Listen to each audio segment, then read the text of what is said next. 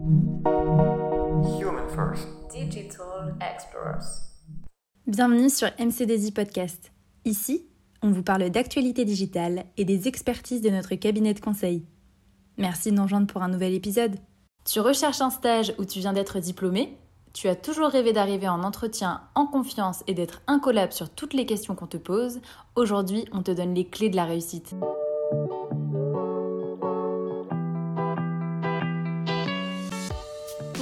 Sommes dans le podcast Le rôle d'un ambassadeur. Aujourd'hui, nous sommes avec Adrien Bayeul et Clément Chardon. Adrien est étudiant au sein du groupement d'école HEI ISA ICEN, autrement appelé Junia à Lille.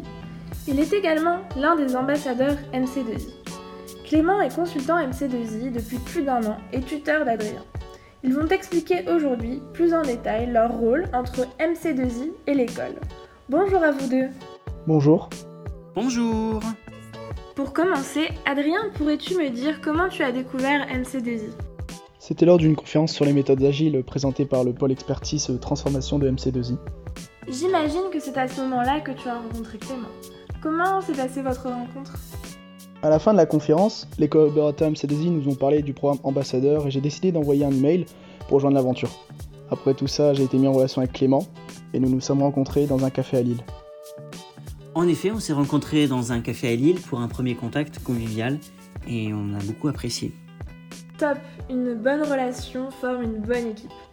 Pourriez-vous nous en dire plus sur le rôle d'un ambassadeur et de son tuteur? Pour ma part, en tant qu'ambassadeur, je suis là pour faire le lien entre les étudiants et le cabinet. J'aide les étudiants à être mis en relation avec MC2I, à leur présenter la société et ses valeurs. Le but est de développer la présence de la société et du métier de conseil au sein de Junior. On organise par ailleurs des événements sur le campus et je partage les informations phares du cabinet. C'est tout à fait ça. Et moi, en tant que son tuteur, je travaille en binôme avec lui. Il s'occupe plus de la partie relation avec l'école, tandis que je fais le lien avec les équipes MC2I. Euh, on se fixe tous les deux des objectifs et c'est l'occasion pour l'ambassadeur de se professionnaliser et d'apprendre à avoir la posture d'un consultant. Et je peux, je peux dire que sans Adrien, on n'aurait pas autant de visibilité auprès de la direction et des étudiants de Junia. Du coup, Adrien, qu'est-ce que ça t'apporte personnellement d'être ambassadeur? L'expérience m'apporte beaucoup, j'ai eu l'occasion d'échanger avec de nombreux consultants à propos de leur métier, ce qui me permet de monter en compétences dans le monde du travail. De plus, j'organise des événements et je prends contact avec beaucoup de personnes différentes, ce qui implique que cela m'impose un rythme de travail que j'applique également dans mes projets étudiants. Et c'est aussi un, un, plus pour mon CV et mon expérience professionnelle. Et toi, Clément, c'est quelque chose que tu fais en plus de ta mission? Tout à fait. Je crois que dans un précédent podcast, vous avez déjà parlé des expertises d'MC2I et on a des rôles internes euh, que nous faisons en parallèle de nos missions. Je suis notamment investi dans euh, l'expertise campus pour faire connaître euh, notre société auprès de corps pédagogiques de mon ancienne école HEI, de son groupement Julia et de ses étudiants.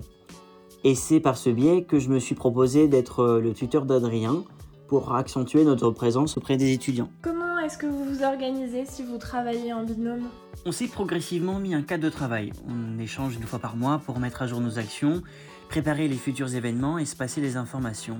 C'est à la fois des points de brainstorming, de travail et de convivialité. Également un drive commun pour se partager facilement les documents.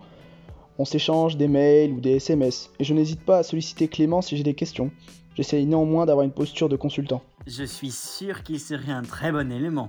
Tu te prépares finalement pour intégrer MC2I plus tard Je pourrais intégrer ensuite MC2I si je le souhaite.